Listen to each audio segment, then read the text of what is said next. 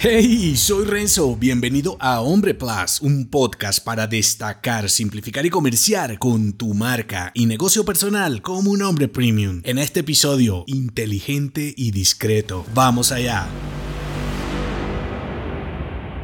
Cuando eres un inútil te desprecian y cuando eres un hombre más inteligente te odian. Entonces, nada peor para los hombres de tu entorno que verte como un tipo más eficiente y que avanzas a un ritmo superior que el de ellos. A diferencia de lo que puedes pensar que se alegrarían por tu progreso, lo que ocurre en realidad es que tu evolución se traduce en un indicador de que ellos no han podido lograrlo. En otras palabras, tu progreso es una alerta de que no tienen culpar más que a ellos mismos por su flojera, ineptitud y falta de visión. Así como cuando eres un tipo saludable y musculoso, los gordos te odian, pasa lo mismo cuando eres rápido, inteligente y exitoso. Preferirían ni conocerte. Un poco de envidia, otro tanto de resentimiento y una pizca de ego masculino. No es más. Por eso, cuando comiences a alejarte del nivel de conciencia de tu círculo cercano, tienes dos opciones. Cambiar a todos en tu entorno